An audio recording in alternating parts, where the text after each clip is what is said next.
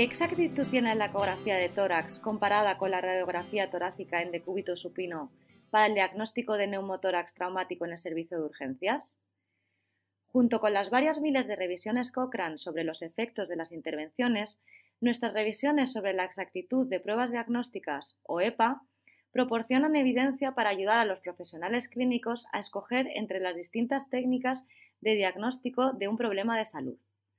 En julio de 2020 se publicó una nueva revisión sobre EPA acerca del diagnóstico del neumotórax mediante ecografía o radiografía en pacientes con traumatismos.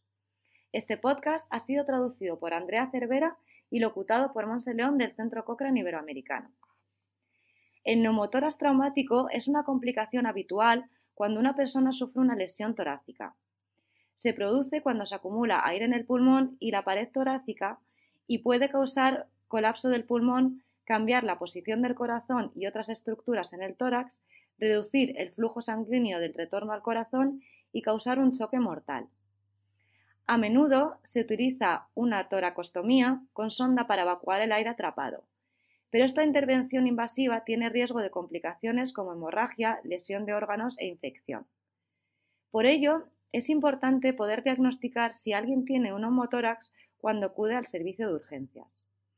Porque pasarlo por alto puede conllevar una insuficiencia cardiopulmonar y la muerte, pero un diagnóstico de falso positivo, que determina que un paciente presenta un homotórax cuando en realidad no, puede dar lugar a una toracostomía con sonda inadecuada, para ayudar en esta situación, se ha comparado la exactitud de dos técnicas diagnósticas frecuentes, la radiografía y la ecografía. La radiografía torácica en decúbito supino ha sido el método diagnóstico tradicional para el neumotórax traumático, pero lleva tiempo, recursos y un equipo que podría retrasar la reanimación aguda de pacientes con traumatismos. Por contra, una ecografía de tórax puede realizarse en la misma cama de una manera mucho más rápida, no requiere equipo adicional ni recursos humanos y no expone al paciente y a los profesionales a radiación ionizante. También implica que no se necesite mover al paciente del área de reanimación del servicio de urgencias.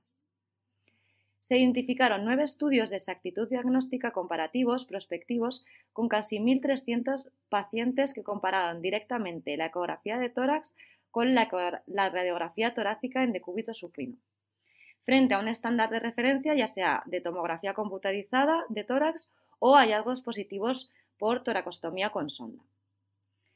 En lo que respecta a los datos, se halló que la ecografía, en resumen, tenía una sensibilidad del 91% y una especificidad del 99%, mientras que la radiografía presentaba una sensibilidad de solo el 47% y una especificidad del 100%. Estos resultados indican que si un grupo de 100 pacientes incluye a 30 personas con neumotórax traumático, la ecografía de tórax pasaría por alto tres casos, es decir, tres falsos negativos, y sobrediagnosticaría uno, un falso positivo.